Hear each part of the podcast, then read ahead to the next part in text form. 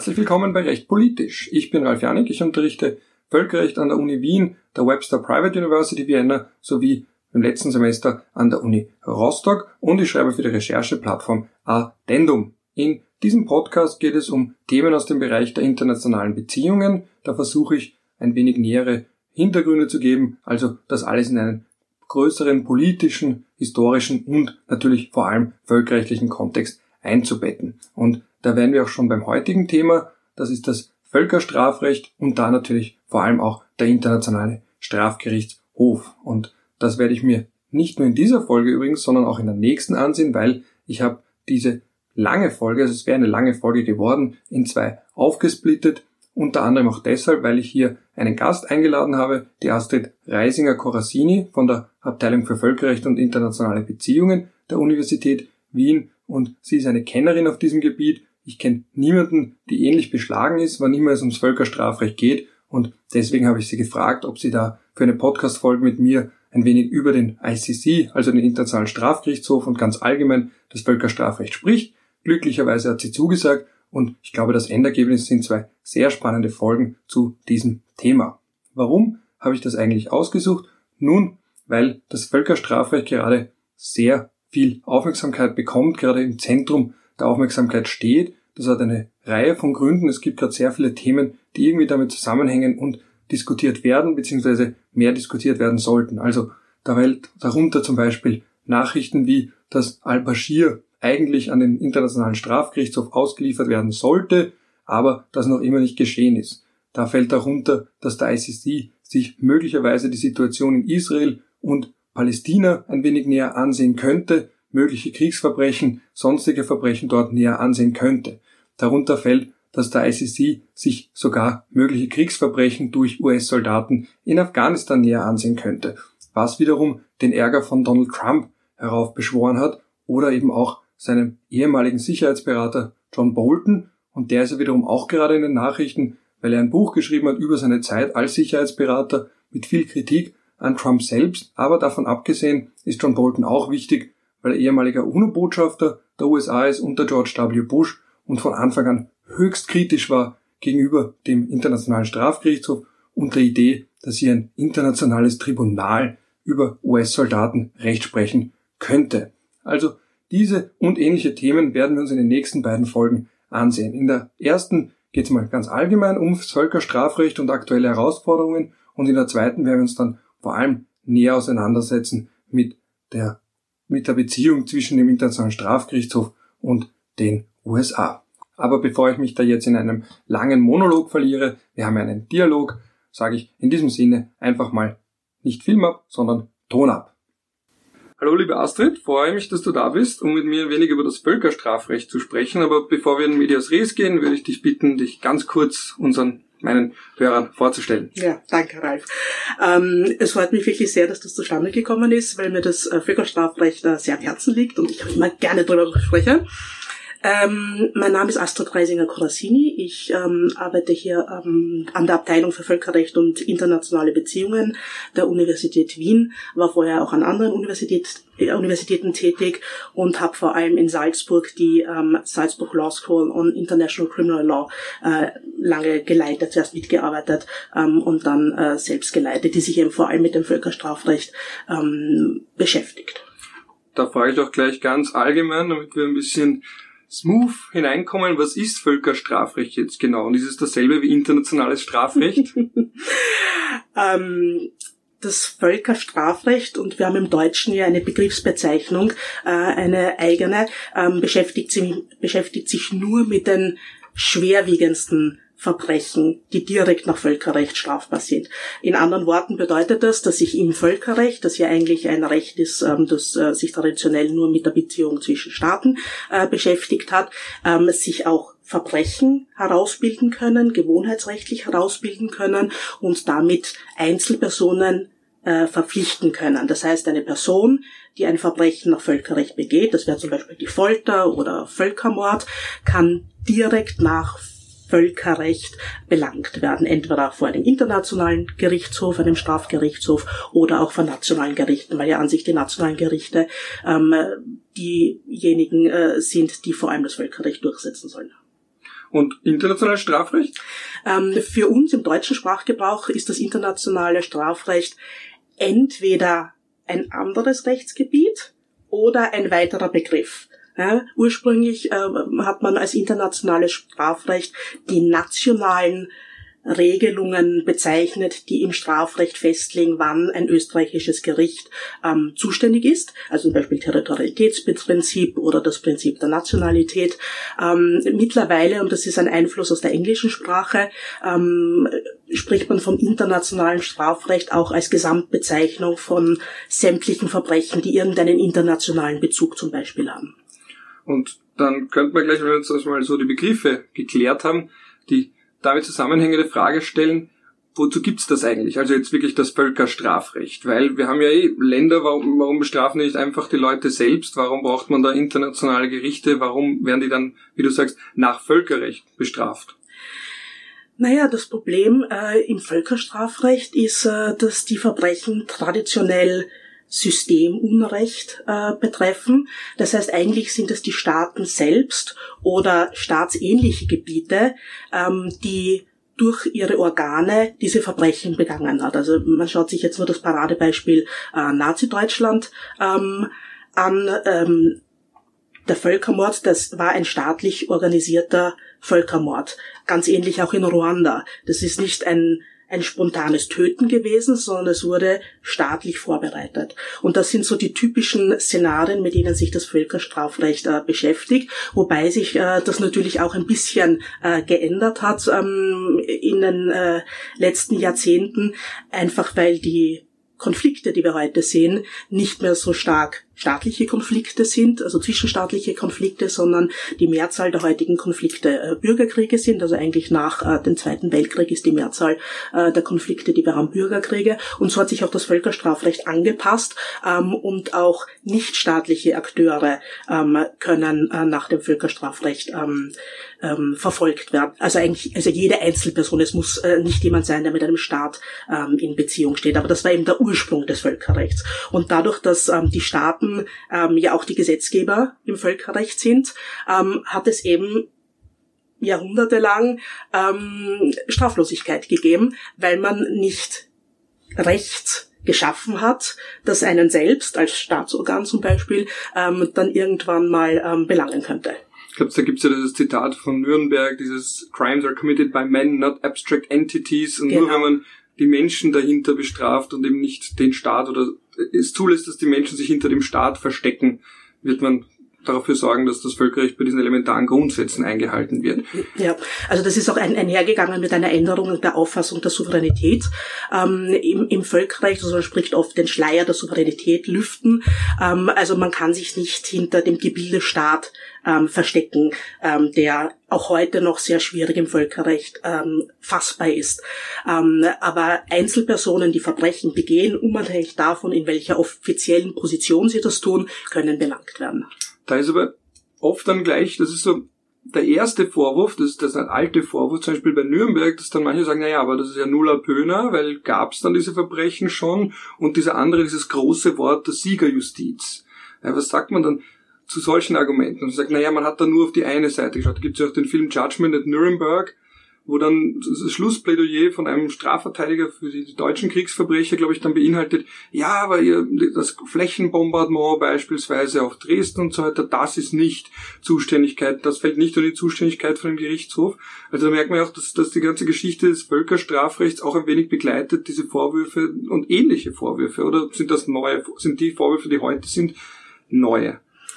Ähm, ich glaube, man muss unterscheiden. Einerseits die Entstehung ähm, des Völkerstrafrechts und da spielt Nürnberg natürlich eine ganz große Rolle. Ähm, und äh, da in diesem Zusammenhang sind diese zwei Vorwürfe gekommen und waren teilweise, denke ich, wohl auch gerechtfertigt. Und die Geschichte des Völkerstrafrechts danach, die eigentlich eine Geschichte ist, die Grundsätze die in Nürnberg angewandt wurden und möglicherweise selektiv angewandt wurden, anwendbar zu machen ähm, für die gesamte Welt, also auf alle Staaten und alle Individuen. Ähm, das mag teilweise gelungen sein, teilweise werden diese Argumente heute noch gebraucht. Manchmal als Scheinargumente, manchmal auch, ähm, weil sie tatsächlich äh, noch Berecht, Berechtigung haben. Vielleicht, wenn ich ganz kurz auf die zwei Argumente ähm, eingehen darf. Das eine, das Rückwirkungsverbot. Das war natürlich ein großes Thema ähm, in Nürnberg. Ähm, diese Verbrechen waren keine Verbrechen nach nationalem Recht oder waren teilweise zumindest durch nationales Recht ähm, gedeckt.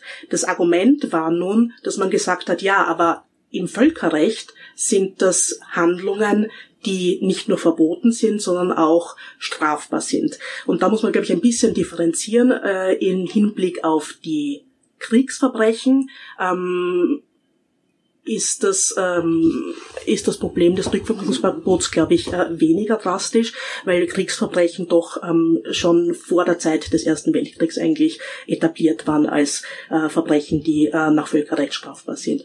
Ähm, bei den Verbrechen gegen die Menschlichkeit ähm, ist das äh, weniger äh, nachvollziehbar, also da hat es keine ähm, ähm, Verträge äh, gegeben. Auch Völkergewohnheitsrecht ist möglicherweise schwieriger nachzuweisen zu dem Zeitpunkt.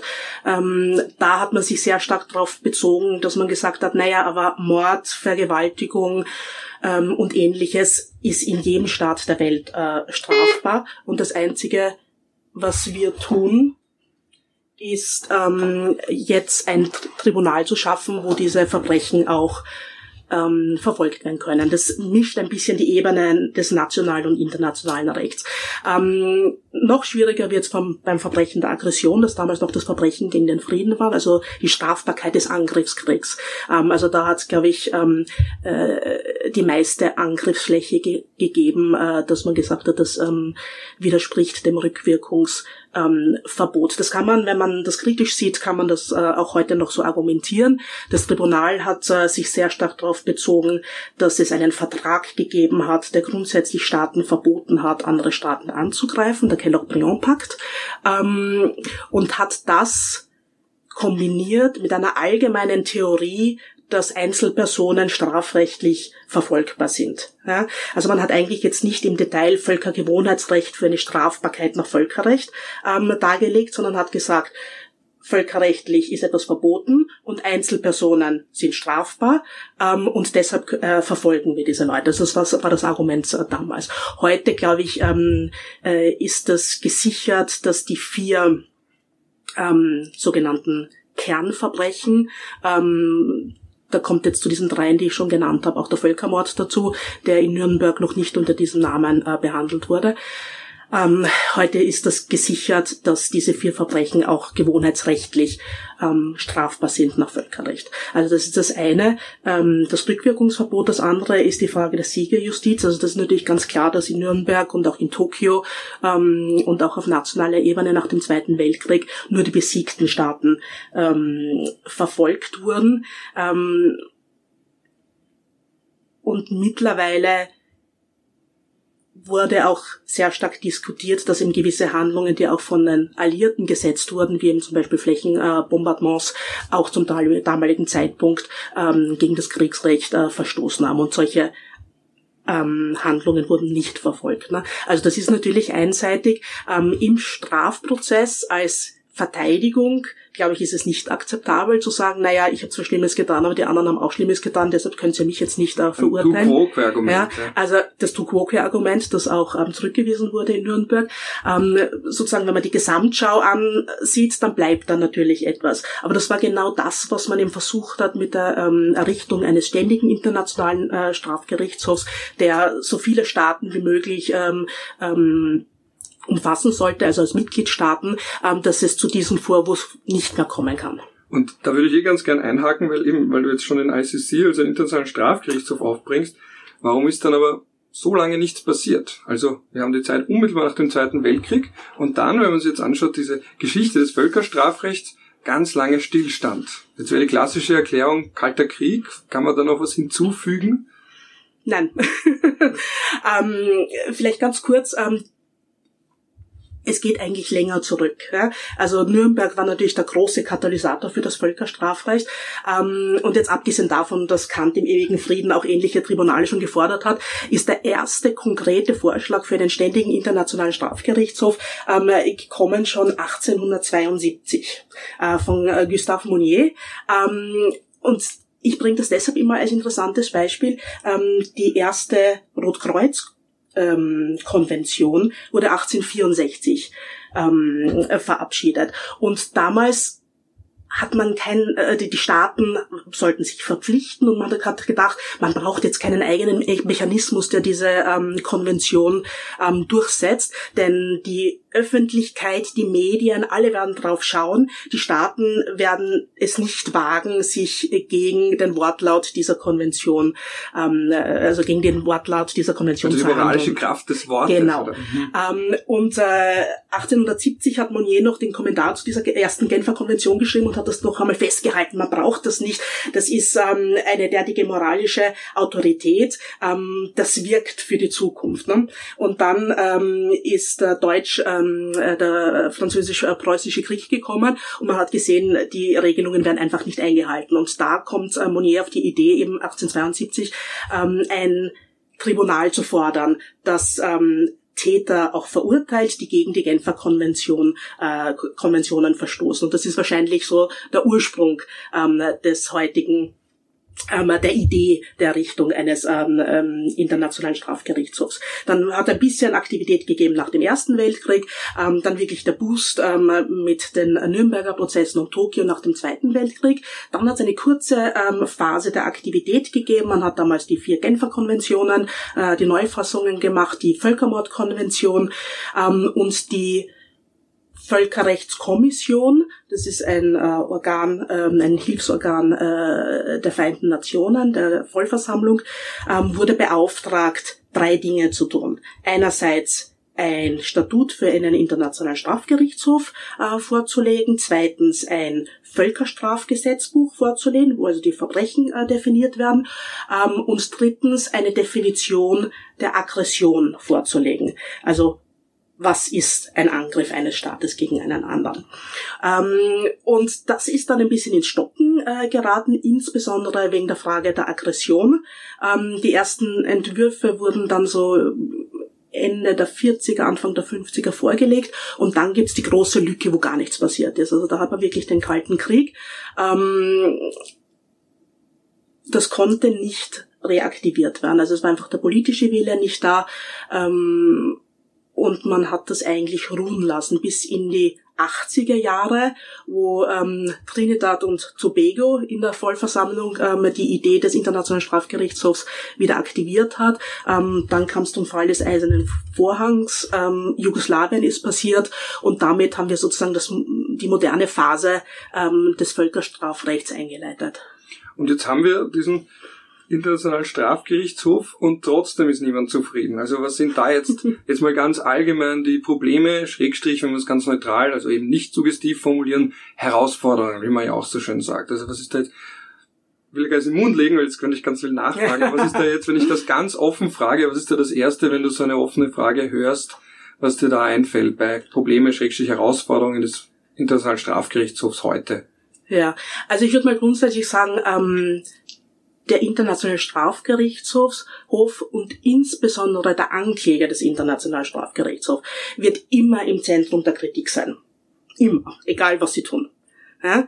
Weil entweder sie tun zu wenig oder sie tun zu viel. Diejenigen, die betroffen sind, werden sich immer äh, gegen Aktivitäten des Internationalen Strafgerichtshofs also wehren. Vergleichbar mit einem Korruptions, einer Korruptionsbehörde in einem innerstaatlichen Kontext, wo auch wenn man sagt, na, die machen nichts oder die machen zu viel oder die sind beeinflusst. Gibt es da Parallelen? Oder? Ja, ähnlich wahrscheinlich. Ähm, also egal was, im Moment haben wir eine Anklägerin, egal welche Entscheidung sie trifft, es wird immer Kritik geben.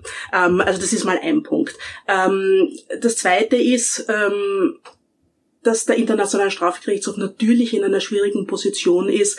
Ähm, er hat zwar das Recht, also eine rechtliche Grundlage, aber er ist in seiner Handlungsfähigkeit beschränkt.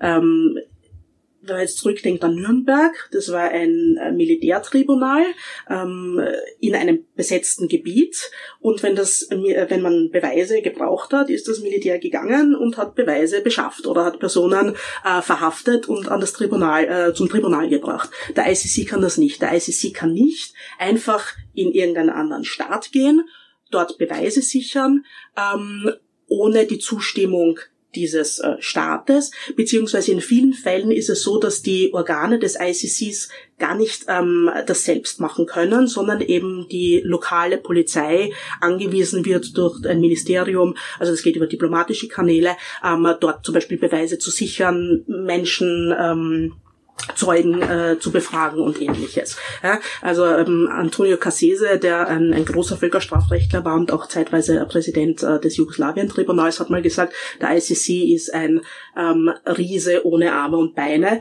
einfach weil diese Durchsetzungs Kraft nicht hat. Und insofern unterscheidet er sich auch ein bisschen ähm, von den Ad-Hoc-Gerichten, die wir gehabt haben für das ehemalige Jugoslawien und Ruanda, ähm, weil die auf einer anderen Grundlage errichtet worden die haben, äh, sind. Die haben immer sozusagen ähm, die Macht des Sicherheitsrats im Rücken gehabt. Das hat ihnen zwar oft auch nicht geholfen, aber es ist sozusagen ein anderes Standing als ähm, ein vertragsbasierter internationaler Stra äh, Strafgerichtshof. Also das ist das eine. Das andere äh, ist, dass der ICC doch einen recht holprigen Start gehabt hat. Ähm, wir haben einen sehr enthusiastischen ähm, ersten Ankläger äh, gehabt, der sehr darauf picht war, ähm, den ICC als Organisation, als internationale Institution zu etablieren ähm, und sagen als Faktor, mit dem man rechnen muss. Er war sehr medial präsent, ähm, aber die juristische Arbeit, die Aufarbeitung der Fälle hat etwas äh, gelitten. Und das ist insbesondere ein Erbe, mit dem sich die zweite Anklägerin äh, lange Zeit auseinandersetzen musste, wo Fälle kollabiert sind. Ähm, einerseits weil die Vorbereitung nicht ausreichend war, andererseits, weil oft die Zeitspannen so lang sind, ähm, dass Zeugen, die man eben am Anfang gehabt hat, einfach nicht mehr verfügbar waren. Ähm, also es gibt schon Probleme, die hausgemacht sind ähm, und die der Internationale Strafgerichtshof im Moment ähm, sich auch ansieht und sich intensiv damit auseinandersetzt. Also es hat interne Reviews ähm, schon gegeben und im Moment gibt es einen großen Prozess, der vom äh, Verwaltungsorgan, wenn man so sagen möchte, des äh, ICC, der Versammlung der Vertragsstaaten ähm, installiert wurde, wo man sich die Prozesse ansieht, die Untersuchungen ansieht und äh, wo man eben versucht, Verbesserungen durchzuführen. Das bringt mich gleich zum nächsten Thema. Das ist natürlich ein bisschen technisch, aber gleichzeitig natürlich das, wo es um die Wurst geht, nämlich die Finanzierung. Also zum Beispiel Erst unlängst habe ich wieder im Artikel, einen Artikel im Guardian gelesen, wo drin steht, das Court stands accused of inefficiency, also eben der Vorwurf der Ineffizienz. Es kostet sehr viel Geld und am Ende kommen nur eine Handvoll, also vier ähm, verurteilte Straftäter heraus und dann eben die Frage, na, wozu zahlen wir das alles? Ist das, steht das miteinander in Verhältnis? Also eben so diese klassische Frage, mit der sich alle internationale Organisationen auseinandersetzen müssen, von der WHO bis zur UNO selbst, kostet sehr viel, bringt's denn was? Was, was, wie siehst du das, diese Art von Vorwürfen? Was sagt man dazu oder wie, was ist da dran? Ja, ähm, der erste Ankläger hat mal ähm, in, in, in den frühen Jahren des ICC als Maßstab für den Erfolg des ICC festgelegt, dass der ICC keine Verfahren durchführt. Und das ist auf eine gewisse Art und Weise auch nachvollziehbar, denn der ICC ist ja gedacht als ähm, Court of Last Resort, also als letzte Möglichkeit, wenn sonst nichts passiert. Also es sind immer die Staaten, insbesondere die Mitgliedstaaten, gefragt, Selbststrafverfahren durchzuführen. Und der ICC, man spricht von einer, der sogenannten komplementären Zuständigkeit, ist nur dann zuständig, ähm, wenn, ein, äh, wenn die Staaten inaktiv äh, bleiben. also wenn sie nicht in der Lage ähm, sind äh, oder nicht wollen, ähm, Verfahren selbst durchzuführen. Ähm, das ist natürlich ein bisschen plakativ ähm, gesprochen. Ich denke, dass man auch grundsätzlich nicht nur die Verurteilungen äh, zählen darf. Ähm, es ist Teil einer Strafjustiz, ähm, dass es auch Freisprüche gibt. Ähm, das hat es vor dem ICC auch gegeben. Ähm, was unglücklich ist, ist, wenn Verfahren wegbrechen, weil ähm, äh, die äh, Beweise nicht ausreichend sind. Und das ist ähm, äh, gerade in der Kenia-Situation zum Beispiel passiert. Ähm, und das sollte an sich nicht passieren. Ähm, also da gibt es sicher Verbesserungen, ähm, die man umsetzen muss ähm, im Bereich der ähm, Untersuchungsbehörde. Was jetzt das Budget anbelangt, ja, es sind natürlich Riesensummen, mit denen da äh, gearbeitet wird. Ähm, ich habe mit das, äh, das aktuelle Budget ausgedruckt. Ähm, das Budget für den gesamten ICC für 2020 ähm, sind etwas unter 150 äh, Millionen Euro. Das klingt jetzt grundsätzlich mal äh, viel. Äh, wenn man sich das in der Vergangenheit anschaut, äh, 2011 gab es das erste Budget, ähm, da waren es um die 100, äh, 100 äh, Millionen. Also es ist grundsätzlich ähm, mit dem Wachstum der Fälle, mit denen sich der ICC beschäftigt, ist es nicht wahnsinnig gewachsen. Ähm, ich habe mir jetzt auch angeschaut, weil manchmal, ähm, ich habe das schon mal äh, gehört von jemandem, habe das recht eindrucksvoll ähm, äh, gefunden. Es klingt natürlich viel, 150 Millionen. Ähm, was kann man mit 150 Millionen sonst machen? Ähm, man kann sich zum Beispiel einen Kampfchat kaufen. Hm. Ne? Einen? Einen. Ja. Die aktuelle Liste ähm, der Preise von Kampfjets äh, beginnt bei ähm, da gibt's ein paar günstige, so mit äh, 60, 80 Millionen und das geht dann hinauf äh, beim Next Generation Strut Bomber um 450 Millionen. Also insofern... Von der Maybach unter den Kampfjets, oder? Genau.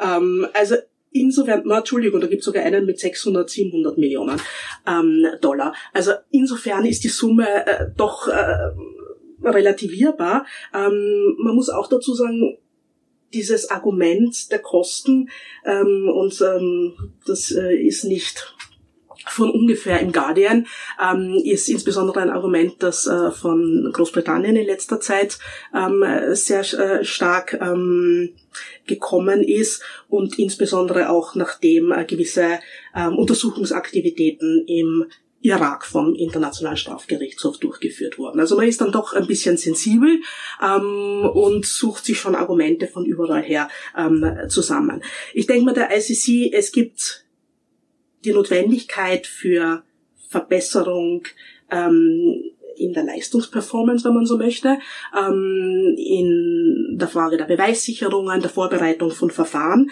Da hat sich aber sehr, sehr viel geändert in den letzten äh, zehn Jahren, äh, muss man sagen. Da ist vieles schon besser geworden. Ähm, besser geht's immer, aber ich sehe die Kosten jetzt grundsätzlich noch in einer gewissen Relation. Aber und dann wären wir eben beim nächsten Punkt, auch so ein ganz klassischer Vorwurf, den ich auch ganz kurz mit dir besprechen möchte. Stichwort Afrika. Also eben der Vorwurf, dass äh, überproportional viele afrikanische Angeklagte ins, ins Visier nimmt, ähm, dass ein Fokus ist auf afrikanische Länder. Jetzt wäre die zynische Antwort, dort sind nun mal auch die meisten Konflikte.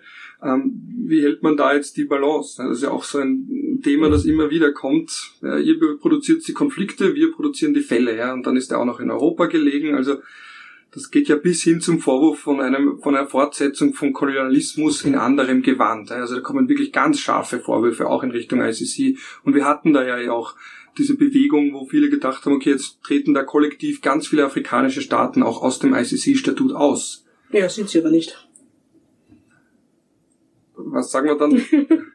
ja, also das ähm, Argument des Afrika-Bias, ähm, man muss da sich ein bisschen das Statut anschauen wie kommen ähm, Situationen, wir sprechen von Situationen, wenn es noch keine konkreten Fälle gibt. Also Situationen sind ähm, Verbrechen, die in, äh, auf einem bestimmten Territorium, möglicherweise in einem bestimmten Zeitrahmen ähm, vorgefallen äh, sind, möglicherweise, ähm, aber man hat noch keine konkreten Personen, ähm, die man jetzt verfolgt. Man schaut sich einfach mal an, was ist da passiert. Also zum Beispiel, äh, wir haben die Situation in der Demokratischen Republik Kongo vor dem ICC und aus dieser ähm, Situation gibt es dann mehrere Fälle. Der erste Fall vor dem ICC zum Beispiel äh, gegen äh, Thomas Lubanga Dilo war ein Fall, der aus äh, der DRC-Situation gekommen ist.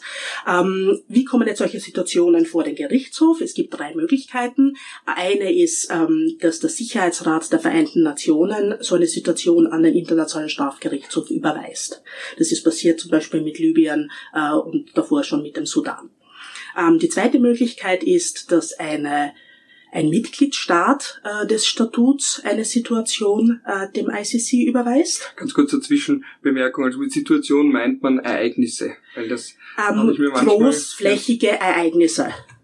Ja. ja. Ähm, also ein Mitgliedstaat kann eine Situation überweisen und die dritte Möglichkeit ist, dass der Ankläger oder die Anklägerin von sich aus proprio moto eine Untersuchung initiiert. Ähm, das kann äh, die Anklägerin nicht einfach äh, so machen, äh, sondern wenn die Anklägerin der Meinung ist, äh, sie ist jetzt so weit, dass sie genügend Beweise hat, um eine Situation zu eröffnen, braucht sie eine Autorisierung ähm, von der Vorverfahrenskammer des Internationalen Strafgerichtshofs. Also das sind die drei Möglichkeiten. Ähm, die sogenannten Staatenüberweisungen. Wenn ein Mitgliedstaat eine Situation überweist, ähm, das ist im Völkerrecht eher selten, dass ein Staat die Situation in einem anderen Staat überweist. Äh, das äh, kennt man auch aus den Menschenrechtsinstrumenten. Darum hat man auch gedacht, dass das, vor dem ICC eher totes Recht bleibt. War aber nicht so. Also gerade in der Anfangszeit äh, des Internationalen Strafgerichtshofs haben doch einige Staaten von sie, ihre eigene Situation an den ICC überwiesen. Zum Beispiel Uganda. Uganda hat die Situation in Norduganda, ähm, wo es einen Bürgerkrieg gegeben hat, ähm, Kämpfe mit der Lord Resistance Army. Ähm, Uganda hat diese Situation an den ICC überwiesen. Und so ist es gekommen, ähm, dass doch einige Situationen gerade aus Afrika ähm, vor dem ICC gelandet sind. Eine ist durch den Sicherheitsrat überwiesen worden und dann gibt's einige, das ist allerdings die Minderzahl, ähm, die von der Anklägerin selbst initiiert wurden. Weil zynisch gesagt würde man dann ja vielleicht vermuten, dass es einer Regierung wichtig ist, politische Gegner vor den ICC zu bringen. Das ist ja auch etwas, was dann immer wieder kommt, dass man den dann als Mittel nutzt und zu sagen, gut, wir sind raus, aber wir wollen die Situation, wir wollen, dass der ICC sich das ansieht, weil wir hoffen oder wir glauben, dass unsere politischen Gegner dadurch delegitimiert werden oder verurteilt werden. Ja, es gibt ähm, also, glaube ich, zwei Beweggründe vor allem. Das eine ist, dass man ähm, selbst nicht, sich nicht in der Lage sieht, äh, die Verfahren durchzuführen oder das aus irgendwelchen nationalen innenpolitischen Gründen nicht möchte. Ähm, und das Zweite ist tatsächlich, also ich gebe dir ganz recht, ähm, natürlich spielen da auch ähm, Überlegungen äh, eine Rolle, dass man politische Gegner sozusagen nach Den Haag abschieben möchte da muss dann auf der anderen Seite der Internationale Strafgerichtshof aufmerksam äh, sein, dass er nicht in diese nationalen äh, Geplänkel äh, hineingezogen äh, wird, in diese nationalen, äh, nationale Politik. Ähm, was ganz klar ist, wenn eine Situation vor, äh, vor dem ICC landet, dann ist der ICC zuständig für die gesamte Situation. Das heißt, der Museveni in der Frühzeit hat versucht, sozusagen die Situation. Ähm, Wer ist Museveni? Für die äh, der, Präsident, damals schon äh, Präsident von Uganda, äh, wollte die Situation in Norduganda betreffend Verbrechen der LAE, der Lord Resistance Army, an den Internationalen Strafgerichtshof überweisen. Ähm, und da zwar nicht sofort, aber dann doch mit einer gewissen ähm, äh, Verzögerung hat der ICC ganz klar gesagt, das geht nicht. Man kann uns nur Situationen überweisen und wir schauen uns dann an, welche Verbrechen äh, begangen wurde, wurden. Das heißt, wir sind genauso zuständig für Verbrechen, die durch ähm, das Militär ähm, oder sonstige ähm, Staatsorgane ähm, begangen, begangen wurden. Ja, also da liegt es am ICC ähm, sozusagen dieses Bias und da äh, kommt dann manchmal, da klingt dann ein bisschen dieser Vorwurf der Siegerjustiz an, wenn man sich dann nur in eine Richtung begibt. Ähm, da liegt es am ICC, äh, dem entgegenzuwirken. Aber das ist jetzt unabhängig davon, ähm, dass eben die Situationen durch Staaten aus Afrika an den ICC ähm, ähm, übermittelt wurden. Ja, das ist einfach eine numerische Tatsache. Ähm, du hast vorher gesagt, dass es ein bisschen zynisch ist, sozusagen Afrika die Konflikte ähm, und dann äh, der Gerichtshof.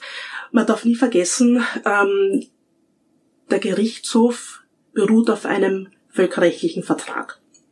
Das heißt, Staaten müssen grundsätzlich zustimmen, ähm, diesem Gerichtshof beizutreten. Sie müssen das Statut ratifizieren.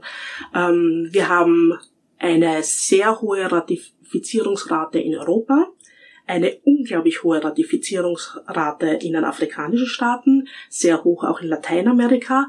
Ähm, was fehlt, ähm, was ohnehin bekannt ist, die USA, aber auch in Asien zum Beispiel ähm, sind die Ratifizierungen eher äh, geringfügig.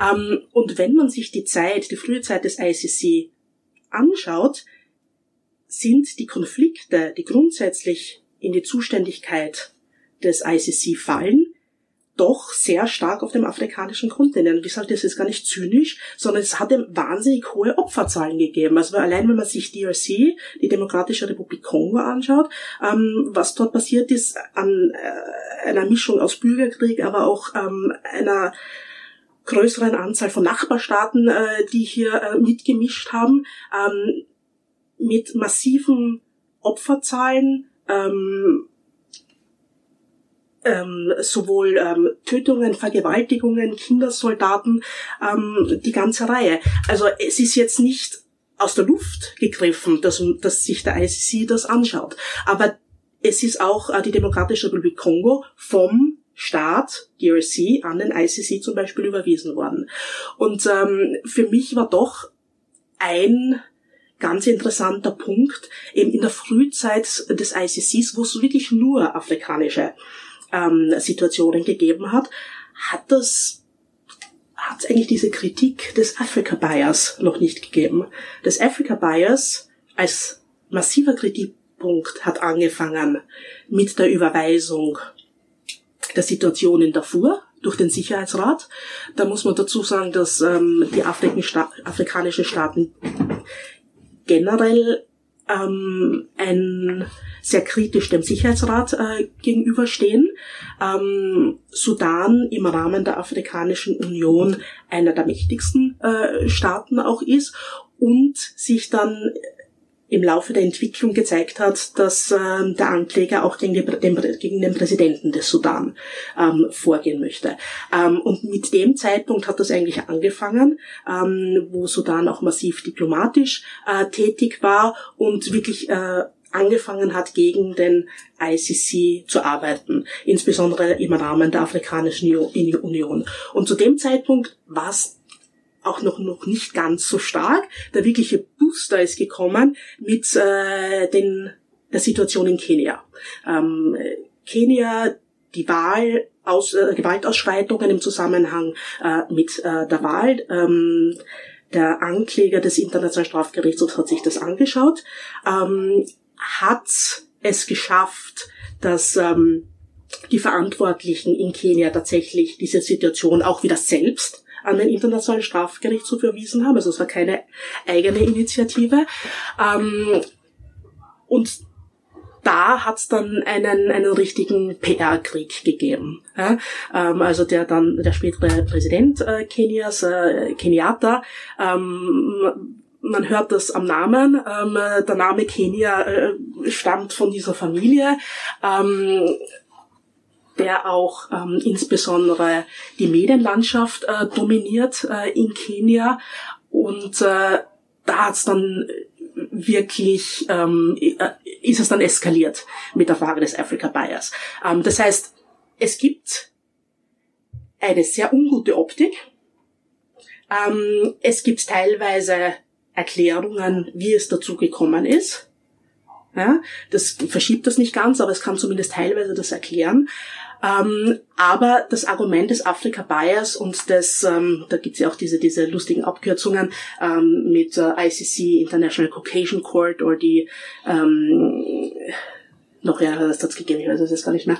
Ähm, Sowas bleibt natürlich hängen. Das ja. Also bleibt das, hängen, das aber das merken, wurde ja. bewusst ähm, von Machthabern in einem Staat, die ähm, vom, vor dem Internationalen Strafgerichtshof belangt wurden, auch instrumentalisiert. Also das darf man nicht vergessen. Und es ist ja natürlich kein Einzelfall. Ähm, etwas Ähnliches wird auch in anderen Staaten passieren. Oder sieht man auch, äh, dass es geschieht, weil eben kein Staat sich so einfach ähm, äh, oder seine Staatsorgane ähm, so einfach dem aussetzen möchte oder dem Vorwurf aussetzen möchte, ähm, dass hier Verbrechen nach Völkerrecht äh, begangen wurden. Das bringt mich dann eh zum nächsten Punkt, weil was passiert da jetzt mit dem Sudan? Da war ja auch diese lange Debatte Bashir reist da herum und nichts passiert. Und jetzt ist eben diese Frage, jetzt hat man auch gelesen, naja, man wird ihn ausliefern an den ICC. Was passiert da jetzt? Passiert das, passiert das nicht? Und hat er da, durfte er da auch einfach herumreisen oder gab es eine Verpflichtung für die Länder, die er besucht hat, ihn auszuliefern? Das ist jetzt auch so, eine, ist auch so ein großes Feld, aber die große, die Frage ist halt, jetzt haben alle, man liest dann immer die Schlagzeilen, allen freuen sich und sagen, ah, ein Erfolg für die internationale Strafgerichtsbarkeit, ein ehemaliges oder ein Staatsoberhaupt wird ausgeliefert.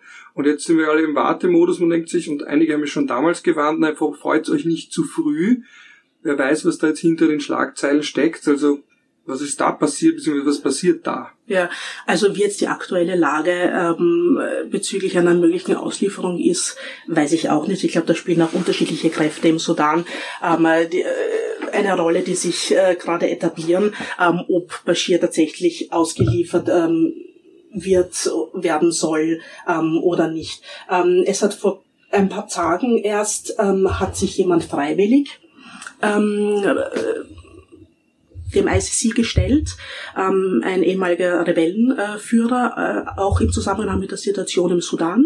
Ähm, Bashir weiß man nicht. Also es hat von der Regierung zwischendurch eben diese Ankündigungen gegeben, er wird ausgeliefert. Dann hat es wieder geheißen, er soll im Sudan äh, vor ein Gericht gestellt äh, werden oder man lässt ihn vielleicht doch äh, in irgendeinen Staat äh, ins Exil gehen, der eben nicht ein Mitgliedstaat des ähm, ICC ist. Also das weiß man nicht.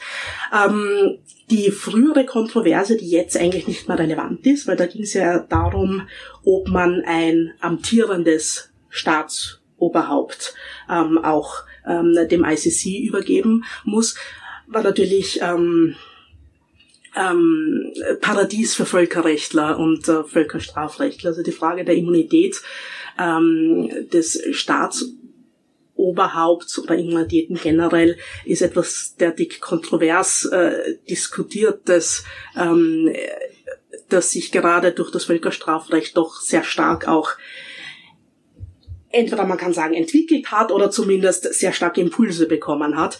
Ähm, und auf der anderen Seite hat man dann doch eher konservative Völkerrechtler, äh, die das äh, sozusagen noch nicht als das geltende Recht ansehen. Also da hat sich sehr viel getan. Wo stehst ähm, du in der Debatte? An Völkerstrafrecht, äh, keine Immunitäten.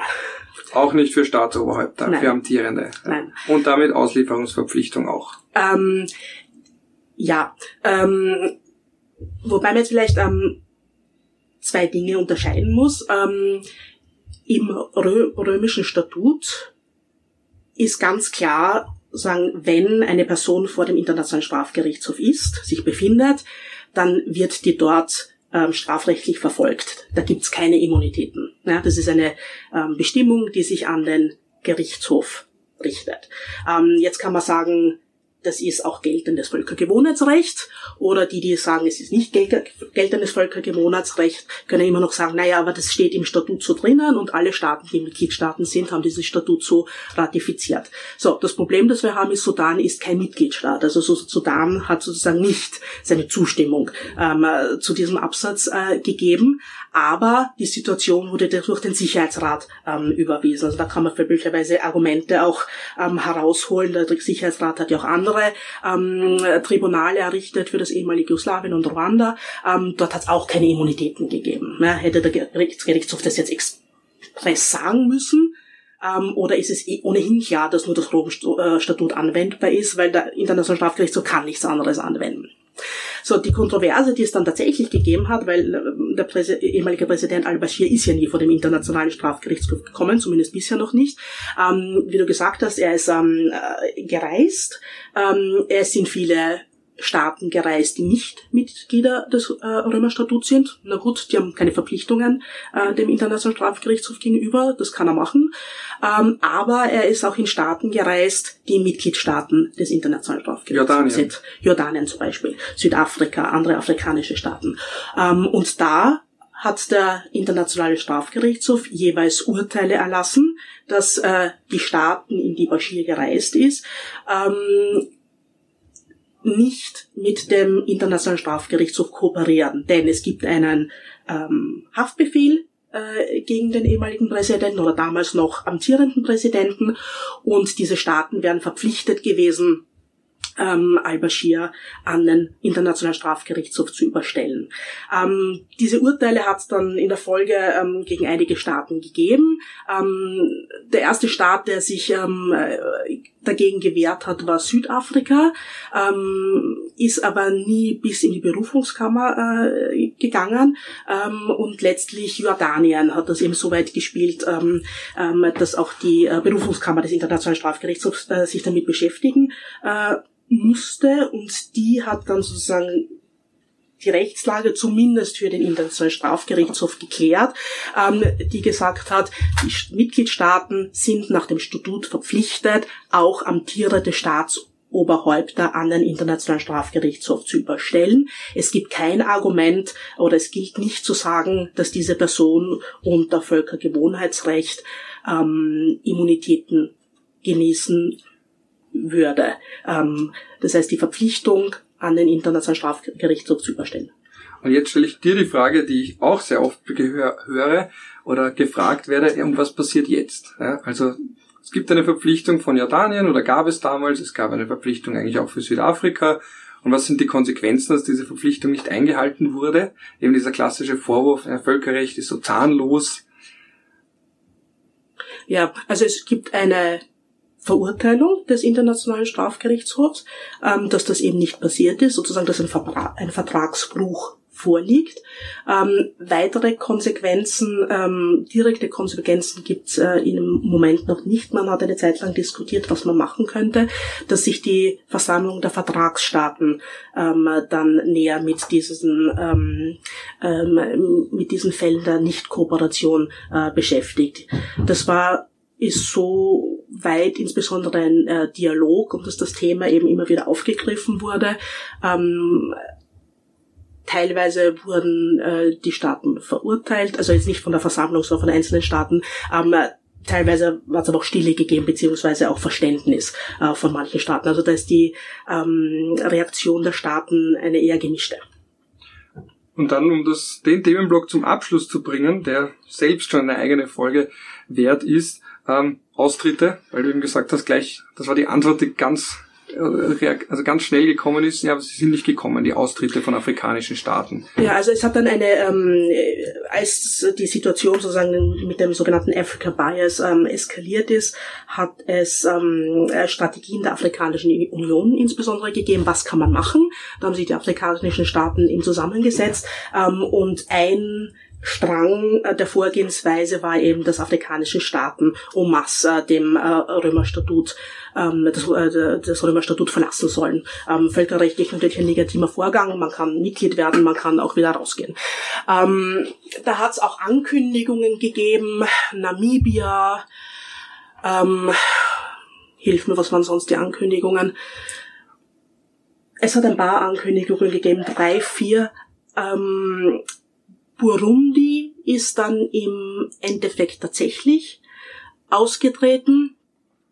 Südafrika hat zwar ähm, angekündigt äh, und äh, beziehungsweise offiziell notifiziert, dass es austreten wird. Ähm, diese Notifikation hat aber einen verfassungsrechtlichen innerstaatlichen Mangel gehabt, deshalb wurde sie zurückgezogen und seitdem ist nichts passiert. Namibia hat nichts getan, ist nicht ausgetreten. Ähm, ähm, Gambia hat angekündigt, äh, äh, auszutreten. Da hat es dann allerdings einen Regierungswechsel gegeben. Damit, äh, damit war das auch wieder vom Tisch. Ähm, also wenn ich das jetzt richtig im Kopf habe, ist der einzige afrikanische Staat, der ausgetreten ist, äh, Burundi. Ähm, und der andere Austritt, den wir gehabt haben, den tatsächlichen Austritt, ähm, das ist Asien, äh, das sind die Philippinen. Aber das ist wieder ein anderer Hintergrund. Oder gibt es da sogar einen Connex, dass dann der Theater gleich auf der Welle geschwommen ist? Oder um da auch ich glaub, zu sagen, ich möchte das, raus? Ich glaube, dass das sehr ähm, ähm, individuell zu sehen ist. Also sicher konnte man sich einige Argumente äh, bedienen. Ähm, bei Burundi, ähm, da hat es Ausschreitungen gegeben, auch im Rahmen einer, einer Wahl. Ähm, und der äh, Internationale Strafgerichtshof hat eine äh, Voruntersuchung angekündigt. Aufgrund dessen ist Burundi ausgetreten, äh, was sie allerdings nicht äh, von der Verpflichtung entbindet bis zum Zeitpunkt, wo sie noch Mitgliedstaat waren. Und das ist ein Jahr nachdem die der Austritt notifiziert wird. Also man kann nicht von einem Tag auf den anderen plötzlich ähm, äh, das System verlassen. Ähm, das war Burundi und in, in den Philippinen äh, ist es die Frage ähm, des Kriegs gegen die Drogen, massive Tötungen durch die Polizei ähm, im Kampf äh, gegen Suchtmittel. Und da, das ist dem äh, Präsidenten dann auch zu weit gegangen und äh, ähm, er hat notifiziert den Austritt. Es wäre dann noch schöner, wenn man sagt, wir sind dabei, bis es dann irgendwann für uns relevant wird und dann wollen wir mit einem Schlag eben nicht mehr und das gar keine wie auch immer geartete Zuständigkeit Ja, ich glaube, das ja. ist eine sehr positive Regelung des Rom, äh, Romstatuts, dass es eben diese Einjahresfrist gibt ähm, und dass man für all das, was sozusagen in diesem Jahr auch noch eröffnet wird an Verfahren, äh, unter einer Kooperationspflicht ist. Ja, es wird dann natürlich schwierig, ähm, das einzufordern, ähm, noch schwieriger, als es ohnehin äh, schon ist, aber man kann nicht einfach sagen, ich gehe jetzt und äh, ihr könnt gar nichts mehr tun. Man fragt sich da aus heutiger Sicht ja bei manchen Bestimmungen, beziehungsweise überhaupt bei der Schaffung vom ICC, wie man das überhaupt geschafft hat, um ehrlich zu sein. Also ja. manchmal frage ich mich, würde man das heute noch schaffen beim Nein. heutigen Klima? Ja. Nein, sicher nicht. Also wenn man überhaupt einen, äh, ein Statut zusammenbringen würde, ähm, würde es ganz anders aussehen. Also es war 1998, wir haben vorher über, den, äh, über die Stille während des Kalten Krieges gesprochen, dann eben Jugoslawien und Ruanda.